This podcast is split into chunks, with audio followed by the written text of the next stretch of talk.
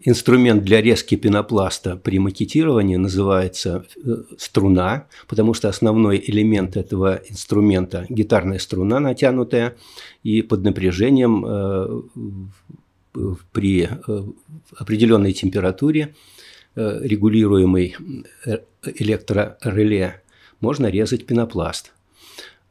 Конкретно этот экземпляр изготовлен в 1979 году состоит он из э, столика диэлектрика, э, электрореле, э, трансформатора TR1 и станины, которая состоит из различных сборных элементов, включающих винтики, пружинки для натяжения струны на определенной высоте при этом. Кроме того, направляющая из дерева. Э, конкретно этот э, э, экземпляр струны изготовлен в 1979 году в личном гараже одного из соратников Сергея Павловича Королева.